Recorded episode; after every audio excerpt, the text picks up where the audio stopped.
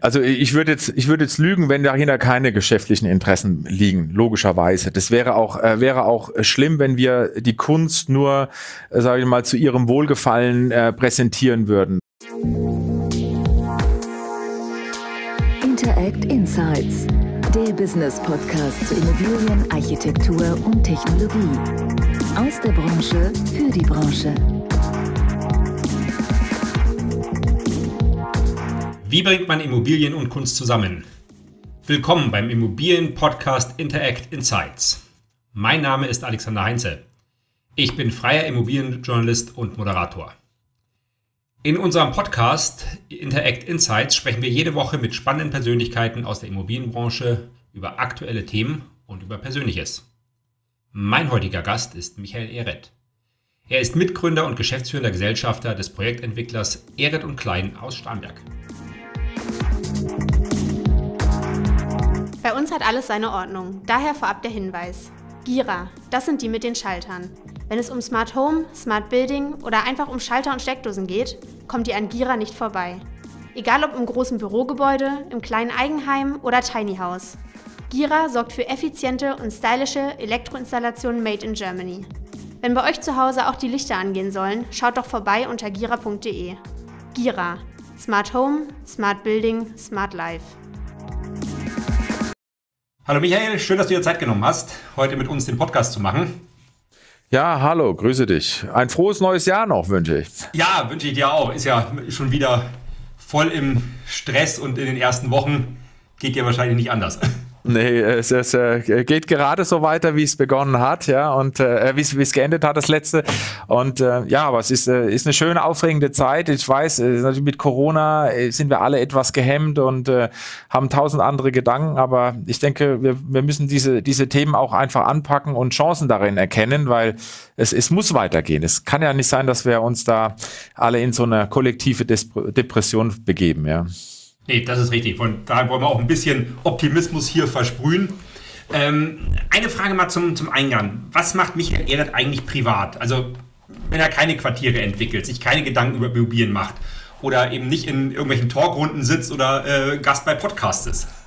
Ja, also ich denke immer, äh, für uns natürlich, so wie wir Projekte leben und wie wir auch angehen, und das kenne ich auch von vielen, vielen Kollegen, ist es natürlich eine Herzensangelegenheit. Also Immobilien nicht nur jetzt als, äh, sag mal, äh, ja, profanes Anlagestück zu sehen, sondern wirklich sich mit diesem Thema auseinanderzusetzen, ist ein Herz, ist, ist wirklich Herz, ist Passion, ist Leidenschaft.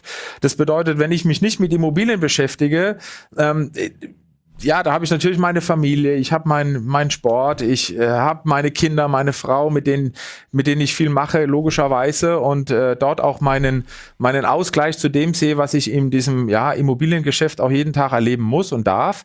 Aber wirklich, ich sehe das für mich als äh, großen Wert, dass ich eigentlich eine meiner Leidenschaften, mein Hobby, nämlich Häuser entstehen zu sehen, Häuser zu entwickeln, äh, ja, zu meinem Beruf machen konnte. Und das ist dann eben mehr als Beruf, es ist wirklich für mich ist eine Berufung. Und ähm, äh, von daher ist das äh, so, dass ich mich natürlich auch am Wochenende gerne mit äh, ja, neuen Architekturen beschäftige, Dinge mir anschaue, mit Leuten drüber rede.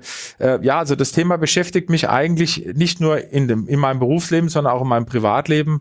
Ähm, Immobilien ist, ist ja schon Hauptteil meines Lebens neben meiner Familie, gar keine Frage. Aber mit, mit Leuten auch drüber reden ist ja im Moment etwas schwierig, weil viel Treffen ist ja nicht. Ja, wobei ich denke, auch da diese Formate, die wir jetzt in den letzten 10, 11, 12 Monaten entdeckt haben, gerade durch Corona, ähm, äh, hilft uns schon, weil sagen wir mal, auf der einen Seite hatten wir natürlich früher immer gigantische Zeiten damit verschwendet und äh, über den Tag verschwendet, dass wir uns äh, sag mal, auf Reisen begeben haben, äh, für, für eine Stunde von München nach Frankfurt gefahren sind, für eine Stunde Präsentation.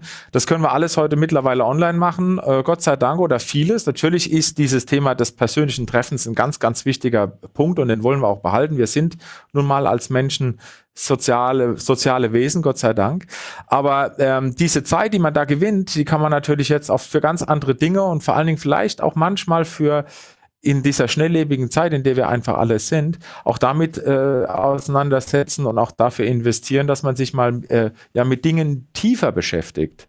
Äh, sich mehr Zeit nimmt, vielleicht auch mal, äh, mal einen Schritt zurücktritt, mal beobachtet und äh, ähm, ja, Dinge auch mal auf sich wirken lässt. Und ich glaube, das ist, das ist eine große Chance, die wir haben, dass man trotz dem Druck, trotz dem Stress, trotz der vielen Arbeit, die man hat, ähm, ja, Reisezeit jetzt in Fokuszeit umsetzen kann. Hm. Ja. Be bevor wir über das Geschäft reden, will ein bisschen nochmal, äh, dass die Hörer dich auch ein bisschen kennenlernen und drum mal jetzt eine Minute ein paar Fragen mit Bitte um spontanen Antworten. Ähm, Fußball oder Theater? Fußball. Welcher Verein? Ja, als Münchner ist es natürlich schwierig. 18, 1860 tue ich mir schwer, weil das sind immer nur Schmerzen. Natürlich, ja, dann am Ende ist es der FC Bayern, ja. ähm, Klassik oder Technomusik? Klassik. Bier oder Wein zum Essen? Wein. Und was für Wein? Eher Italiener, eher der Franzose? Der leichte Weißwein ist mir immer lieber als der schwere rote. Also von daher, ja, gerne was Italienisches, obwohl auch ein guter österreichischer Weißwein, freue ich mich auch immer drüber. Abends dann eher Buch oder ein Hörbuch? Buch. Hund oder Katze? Hund. Und davon drei zu Hause. Oha. wer, wer, wer geht immer damit? Du oder deine Frau? Ja, äh, darüber wird immer gestritten. Das heißt immer, sind doch deine Hunde und äh, wenn sie was anstellen, aber äh, es, tatsächlich, äh, meine Frau geht am meisten mit denen und äh, ansonsten leben die eigentlich bei uns im, ein bisschen im Garten und dürfen viel raus an die frische Luft und äh, sind auch mit dabei in vielen Dingen. Einer, ein, einer ist, wenn es irgendwie geht, auch immer mal wieder mit dem, mit dem Büro dabei. Alle drei traue ich mir nicht mit reinzunehmen, weil die nehmen mir das Büro auseinander, aber einer geht ab und zu mal, ja. Was sind das für Hunde? Äh, ja, ganz verschiedene. Also insgesamt sind es 80 Kilo.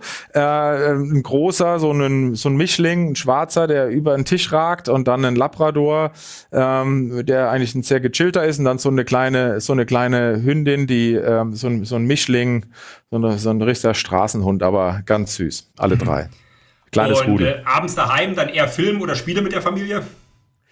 Ähm, sowohl als auch, ich denke, äh, wir, sind natürlich alle jetzt durch Corona so ein bisschen serienaddicted geworden, ja, leider.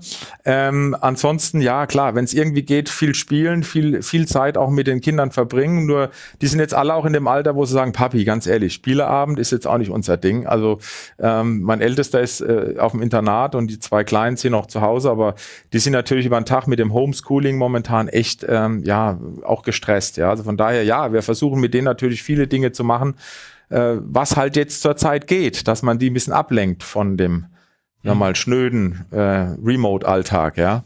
Wenn du sagst Serien, was ist so im Moment dein Serientipp, wo du sagst, die gucken wir uns im Moment regelmäßig an?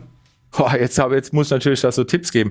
Also äh, das Problem ist, ich, man muss natürlich, was ich jetzt äh, super fand, war ähm, ähm, ähm, The Dame Gambit äh, fand ich ein, äh, eine extrem spannende Serie über diese äh, über dieses Schach über diese dieses Mädel, was äh, wirklich als Schachgenie ähm, äh, sich dargestellt hat. Fauda finde ich eine total coole spannende Serie, die diesen Kulturclash zwischen ähm, in, in Israel nochmal darstellt. Das finde ich, finde ich auch eine ganz spannende Serie, ja. Das, äh, ja. tausend andere, aber das sind so die zwei, die ich, die mich am meisten gefesselt haben in der letzten Zeit. Und im Urlaub, Sport oder äh, Berge oder Strand? Auch das ist eine gute Frage. Auch die Diskussion führe ich immer wieder. Also ich liebe die Berge, aber äh, tatsächlich, wenn es um Horizonte geht und äh, mehr Ruhe und die Weite zu haben, ist, äh, ist das Meer für mich einfach das Maß der Dinge. Also ich, ich liebe Wasser, ich liebe Wassersport, ähm, ich segel für mein Leben gerne. Also äh, wenn es irgendwie geht, bin ich auf dem Wasser. Geht natürlich im Winter schwer und deshalb im Winter gerne Berge, im Sommer gerne das Meer. Ja. Wahrscheinlich, wenn man die Kinder fragt, ist die äh, Sache äh, erledigt ne, mit Strand.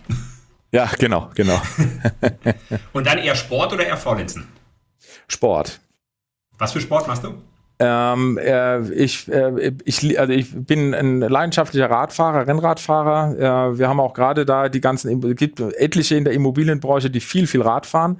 Und da findet sich immer wieder ganz äh, gute gemeinsame ähm, ja, Runden, die man miteinander hat, wo man eben dann nicht nur Sport macht, sondern sich auch ein bisschen austauschen kann und mal die Gedanken flie fliegen lassen kann. Und im Winter Skitouren. Also das sind so meine zwei Themen. Also ich, ich liebe dieses, ja, die, die, diesen, diese Ausdauer, dieses, ja, jetzt nicht Kraft und äh, schnell und Impuls, sondern eher dieses lange, ruhige, äh, vor sich hin rollen oder vor sich hin gleiten äh, bei der Skitour. Das finde ich schon toll. Mhm. Jetzt giltst du ja auch als bekennender Kunst- und Kulturliebhaber und auch als Förderer von Künstlern. Woher kommt diese Leidenschaft? Zum einen, ja, also meine, meine Schwiegereltern, meine Eltern, die haben sich damit äh, sehr intensiv schon immer auseinandergesetzt und da ging es gar nicht so, so sehr darum, Kunst als Wertanlage zu betrachten, sondern vielmehr zu sagen, es gibt auch Menschen, die, die, die Leidenschaften haben, die in Berufen oder in Berufszweigen arbeiten und da gehört für mich Kunst und Kultur oftmals dazu, die es vielleicht nicht so einfach haben, ihre Kunst zu platzieren und davon ihr Leben zu äh, bestreiten. Und ähm, äh, wir uns, also ich, auch meine Frau, wir beschäftigen uns da intensiv damit, dass wir immer wieder sagen, so dieser äh, auch Star in der Immobilienbranche oder in der Geschäftswelt sagt man, es sind Startups, aber so junge Künstler, die sich versuchen zu etablieren, die ähm, mit ihrer Leidenschaft und mit ihrer Art, wie sie, wie sie Kunst verstehen und angehen und das auch leben, äh, sowas zu fördern, da, da, da beschäftigen wir uns sehr intensiv damit und ähm, ja, die, wo man auch feststellt, dass diese Kunst nicht nur eben gemacht ist, dass sie da ist, sondern dass man wirklich erkennt, dass das aus dem tiefen Herzen kommt und äh, man mit Begeisterung und Überzeugung auch das tut, was man da vorstellt. Das, äh, das fasziniert mich immer wieder.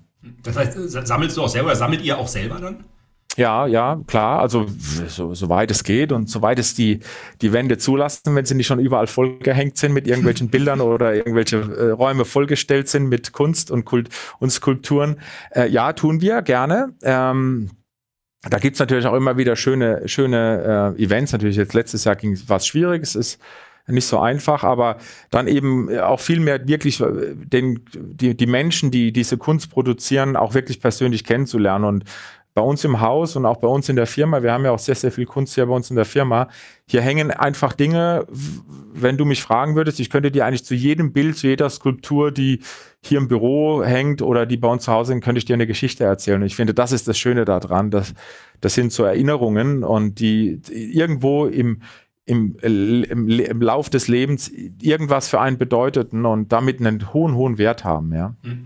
Gibt es auch irgendwelche spektakulären Geschichten, wo du sagst, das, das ist mal was Besonderes, da verbind, verbindest du was Besonderes auch mit? Äh, ja, also äh, klar, wir haben äh, natürlich auch, wir haben äh, einen Künstler, mit dem haben wir jetzt bei uns gerade im, Büro ähm, im, im Treppenhaus ähm, eine große hängende Skulptur entwickelt.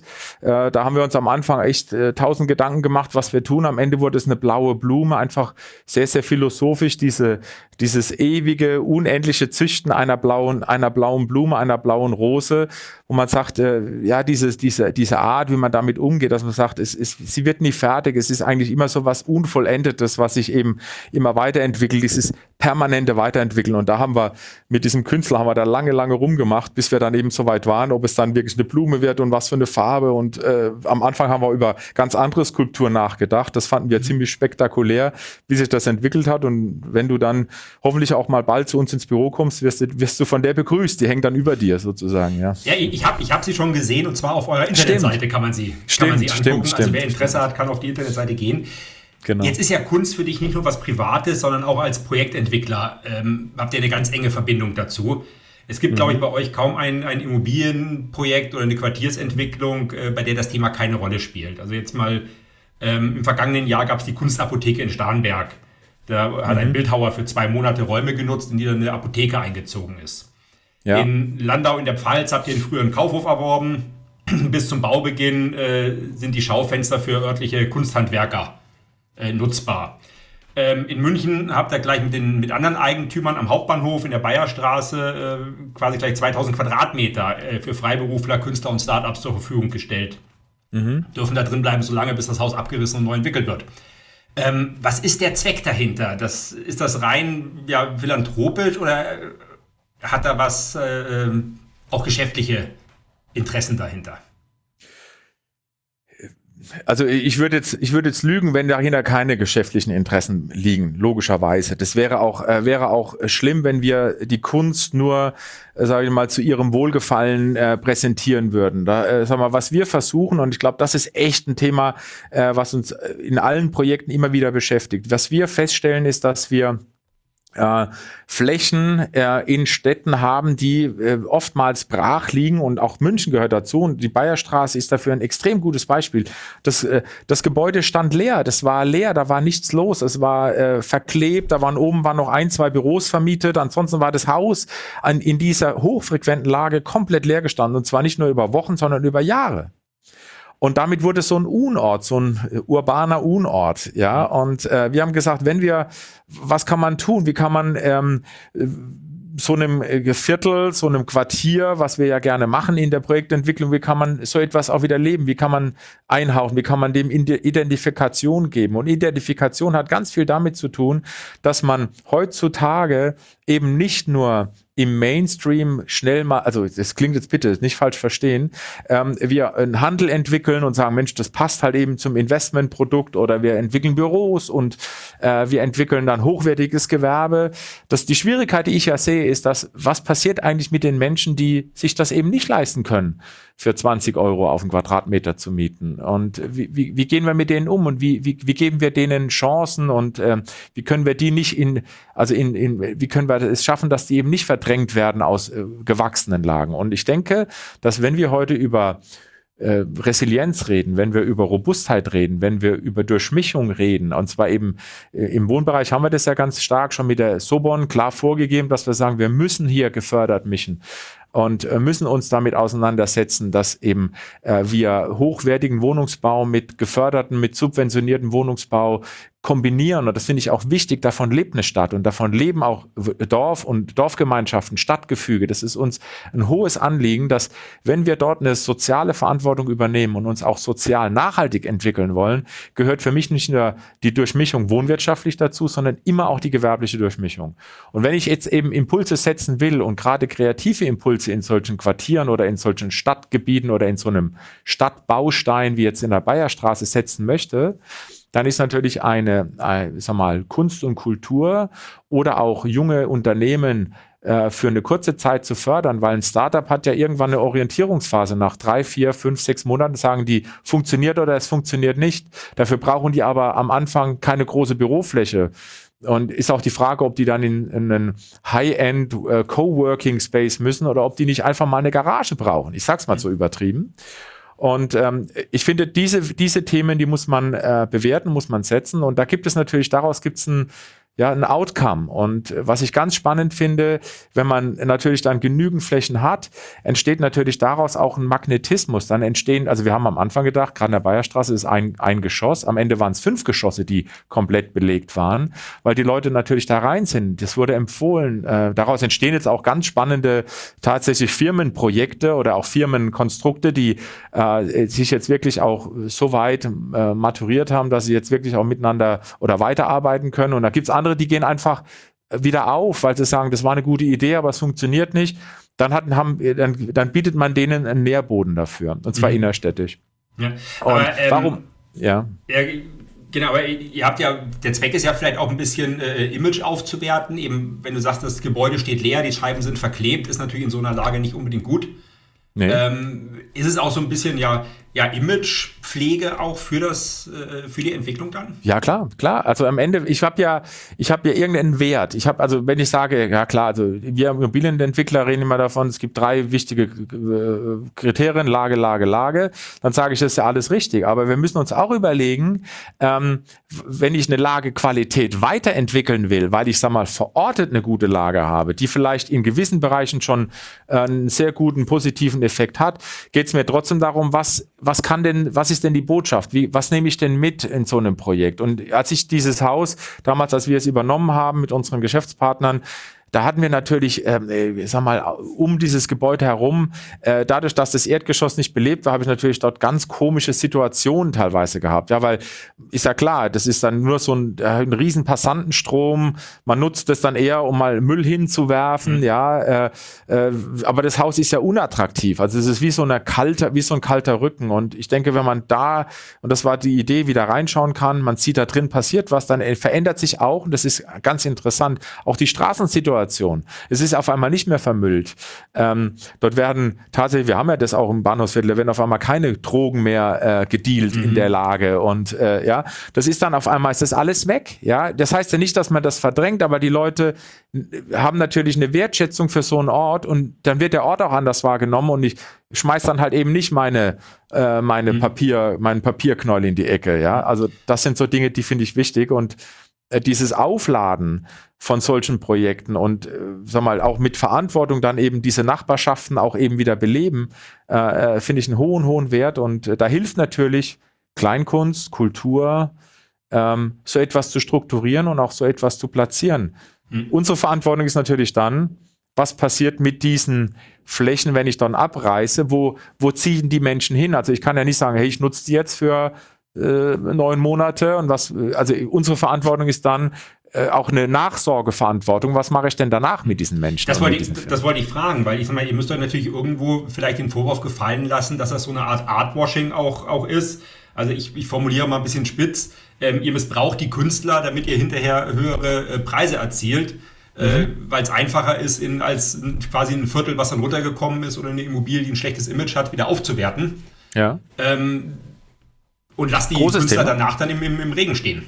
Nee, großes Thema. Zum Beispiel, das ist auch jetzt hier so. Ähm, äh, also, dass wir, das äh, machen wir ja mit Muckbook zusammen, mit der Stadt München, dass wir natürlich jetzt äh, mit, der, mit, mit den verantwortlichen Leitern der Stadt München natürlich klar diskutieren, wo geht ihr jetzt hin? Haben wir haben wir für euch weitere Flächen. Also das ist natürlich, wenn ich sowas anstoße und es dann eben, äh, sagen wir mal, zeitlich begrenzt äh, in einer Fläche unterbringe, dann ist es genau das, was du sagst. Äh, großer, finde ich, eine große, große Verantwortung, eben da nicht so zu tun, ist ja schön, dass er das jetzt gemacht hat für fünf, sechs, acht, neun Monate und danach ist das Thema erledigt, sondern wir uns wirklich damit auseinandersetzen, wo kann wo kann man dann weitere attraktive Flächen in Folge wieder anbieten, um in ähnlicher Manier und in idealerweise in, nä näherer Distanz äh, sowas wieder zu etablieren. Und tatsächlich ähm, arbeiten wir da gerade im Bahnhofsviertel an zwei, drei Standorten, wo wir, wo wir das wieder aufnehmen werden. Mhm. Ja? Aber, aber wäre es nicht wünschenswert, dass auch diese äh, äh,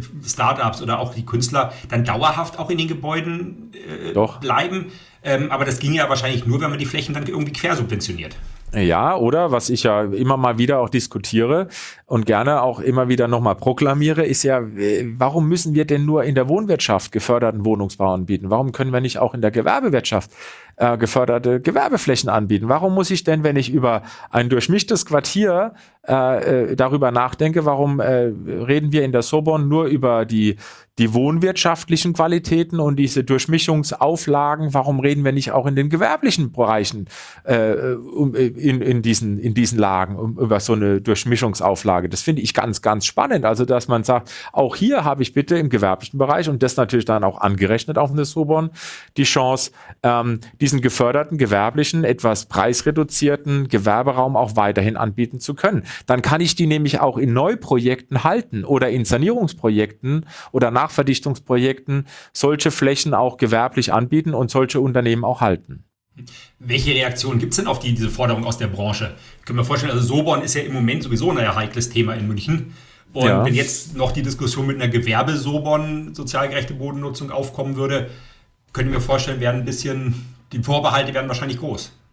Ja, denke ich schon, aber auf der anderen Seite, wenn man es nicht diskutiert, äh, äh, kommt es gar nicht, äh, kommt es gar nicht auf äh, die aufs Tablett. Ja, und ich würde eben einfach diese Diskussion anregen und ich mache das auch gerne und auch immer wieder in verschiedenen äh, Zusammenhängen, dass wir uns eben über diese Themen auseinandersetzen und äh, auch ich das auch immer mal wieder gegenüber der Stadt mal darstelle und auch mal anbringe. Also das heißt, für mich ist das jetzt, also meine ich, das ist schon eine Form von Gebetsmühle. Das muss man dann halt so tun und man muss immer mal wieder wieder drüber reden und man muss es auch tatsächlich umsetzen und man muss auch mal an Beispielen, und die sind natürlich dann privat initiiert, muss man auch mal erklären und auch zeigen, dass es funktioniert. Weil wenn ich solche, sag ich mal, etwas größer zusammenhängende Quartiere entwickle, bin ich immer in der, in der Lage, wenn ich es von vornherein richtig einpreise, solche Flächen auch anzubieten. Mein Problem ist natürlich, dass ich heute das Obligo habe, die Durchmischung im Wohn in der Wohnwirtschaft zu machen, aber eben dann die Freiwilligkeit mitbringen muss, es auch gewerblich zu denken. Mhm. Ja. Macht ihr das bei, bei Quartieren?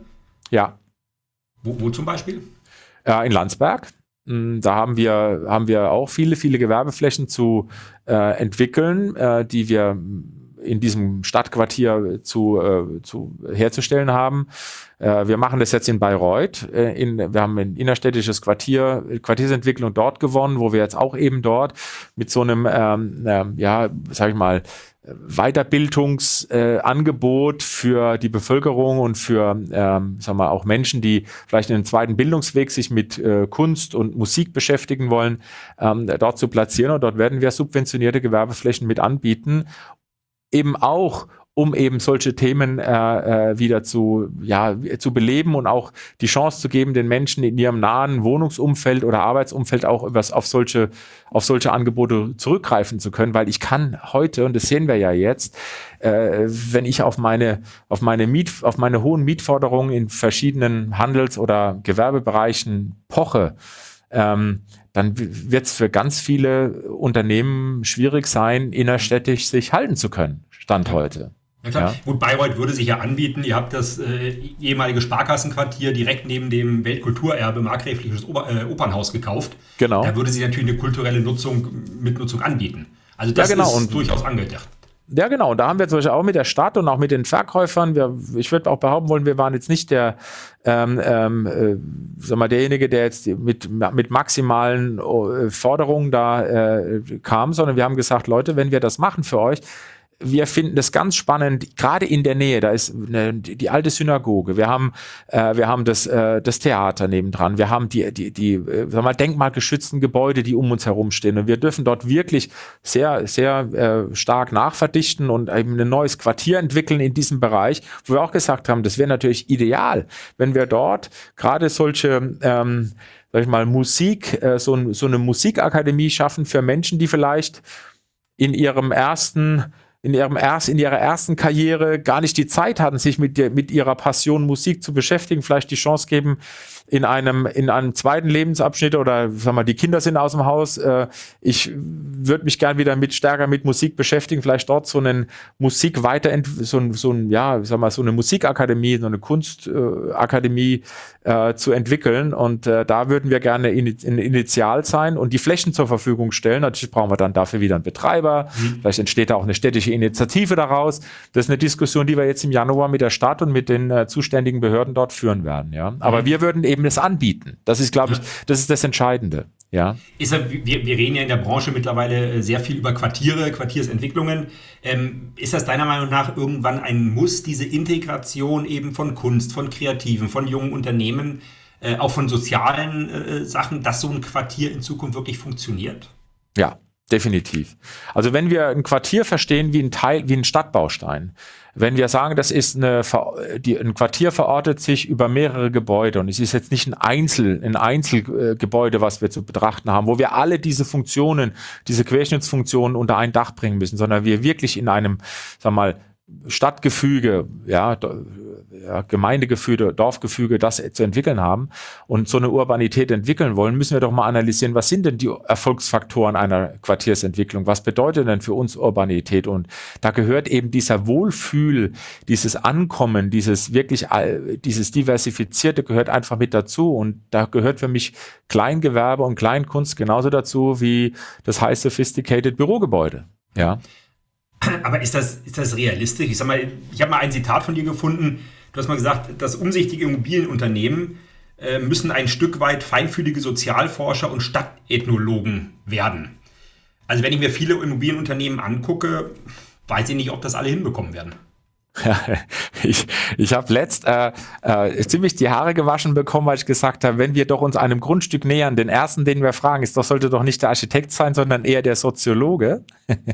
ja, ähm, können, äh, kannst du dir vorstellen, was wir dann, äh, welche Mails ich bekommen habe, ja. Aber das war, es war gar nicht so böse gemeint, wie, wie das vielleicht rüberkam. Aber am Ende des Tages, wir müssen doch erstmal zuhören bei einem Grundstück. Wir müssen doch bei einem Stadtviertel zuhören. Wir müssen die Wirkung, die wir erzielen mit einer neuen Projektentwicklung, mit einer Nachverdichtung, mit einer Sanierung in die Nachbarschaften, in das Stadtgefüge hinein, die ja Jahrzehnte wirken wird. Das ist eine extrem hohe Verantwortung und die ist jetzt nicht nur ausschließlich auf baurechtlichen Abstandsmessungen, Höhenquoten und Nutzungskonzeptionen ausgelegt, äh, sondern vielmehr die Interaktion zwischen dem, was schon steht und mit dem, was neu entsteht oder mit dem, was schon genutzt wird und mit dem, was vielleicht neu genutzt wird. Und wie kriegt man da eine Kombination hin, die dazu führt, dass es Teil dieses Stadtgefüges wird und man nicht das Gefühl hat, es braucht zehn Jahre, bis es integriert ist, sondern wie kriege ich das frühzeitig mit einem hohen Integrationsgrad definiert.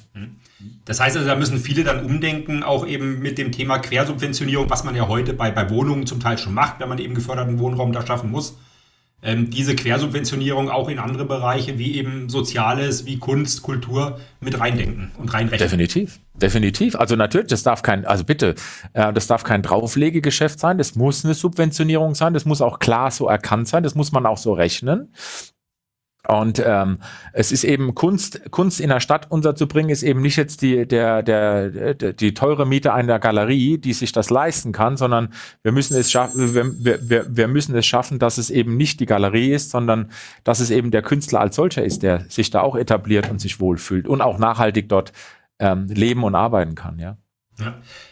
Wir sind fast am Ende. Jetzt hat am Ende äh, von unserem Podcast äh, jeder Gast immer noch einen brandheißen Tipp für die Zuhörer.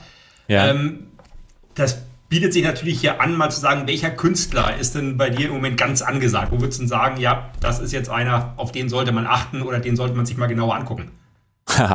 also ähm, da, da, da, da würde ich jetzt, äh, würde ich dir, würde ich mir erlauben, dir keinen Namen zu nennen, weil äh, da würde ich jetzt ganz vielen auf den Schlips treten, weil ich mir, ich viele wahnsinnig spannende finde. Aber was ich äh, schön finde und da gibt es jetzt gerade in München ähm, äh, tolle Events äh, und auch Veranstaltungen, die ich nur empfehlen kann. Ähm, äh, zwei Stück äh, im ähm, die Akademie der Bildenden Künste zum Beispiel macht im äh, Juli immer die Ausstellung ihrer Meisterklassen in der Akademie. Ähm, kann ich nur empfehlen, ist, äh, da wird die Akademie und die ähm, Werkräume der Studenten und der Meisterstudenten oder Meisterklassen, die werden geöffnet, da kann man rein und man kann die Bilder sogar kaufen und man sieht auch die Künstler, die dort sind. Hochspannend. Zweites großes Event, was ich ähm, echt cool finde, jedes Jahr ist im November ähm, auch im Akad über, äh, initiiert über den Akademieverein die Versteigerung ähm, äh, der äh, Meister, der Meisterklassenwerke, ähm, äh, dient einem guten Zweck, äh, wird sogar von einem ähm, Auktionator geleitet ähm, äh, so richtige Auktion mit einer Flasche Bier oder einem Glas Wein in der Hand, äh, kriegt man eine Nummer und kann da mitbieten und es geht bei, sage ich mal, 100 Euro los und endet bei mehreren tausend. Äh, kommt ganz drauf an, wie begehrt dann das jeweilige Kunstwerk ist. Das sind tolle Erfahrungen und gerade auch für Menschen, die sich mit Kunst noch nicht so beschäftigen. Es ist ja wie beim Wein, ja. Ich kann sagen, mir schmeckt der Wein und dann trinke ich ihn gerne. Und dann kann ich natürlich ganz, ganz tief in dieses Weinthema einsteigen und kann mich mit allen Weinsorten und Rebsorten und so weiter beschäftigen. Das ist bei der Kunst ähnlich. Also wenn ich mal wirklich so ein Gefühl, ein, äh, eine Begeisterung für mich äh, äh, finden möchte, ist, ist so eine so eine Kunstauktion unter Studenten, wo auch Tränen fließen und gebrüllt wird, wenn was gut verkauft ist, wo sich die Mitkommilitonen freuen, wenn äh, ein Kommilitone oder eine Kommilitonin was verkauft hat. Das ist echt pure Emotion und macht großen Spaß. Und so ein Bild oder so ein Kunstwerk dort zu kaufen und ich stelle mir das oder hänge mir das zu Hause auf, es ist jedes Mal eine große Freude, es zu betrachten. Also das wären so meine Geheimtipps. Also ich höre daraus, äh, wenn es wieder möglich ist, findet man dich da auch. Ja, definitiv. Wunderbar, dann sage ich vielen, vielen Dank. Danke dir. Dass du dir Zeit genommen dir. hast. War ein sehr Gerne. spannendes Gespräch. Ja, und wünsche dir noch viel Spaß und bis ja. bald. Dir, dir auch. Äh, vielen, vielen Dank und äh, bleibt gesund und äh, ja, ein, hoffentlich einigermaßen äh, positives Jahr und lasst euch nicht unterkriegen vom Corona. Das kriegen wir alle hin. Ja. Nächste Woche empfängt sie hier mein Kollege Christoph Hadebusch. Er spricht dann mit Kerstin Hennig, Honorarprofessorin für Real Estate Management und Leiterin des EBS Real Estate Management Instituts an der EBS Universität für Wirtschaft und Recht. Alle Folgen des Podcasts finden Sie übrigens unter www.interact.network oder bei LinkedIn im Rotonda Business Club. Bis bald. Interact Insights, der Business Podcast zu Immobilien, Architektur und Technologie. Aus der Branche für die Branche.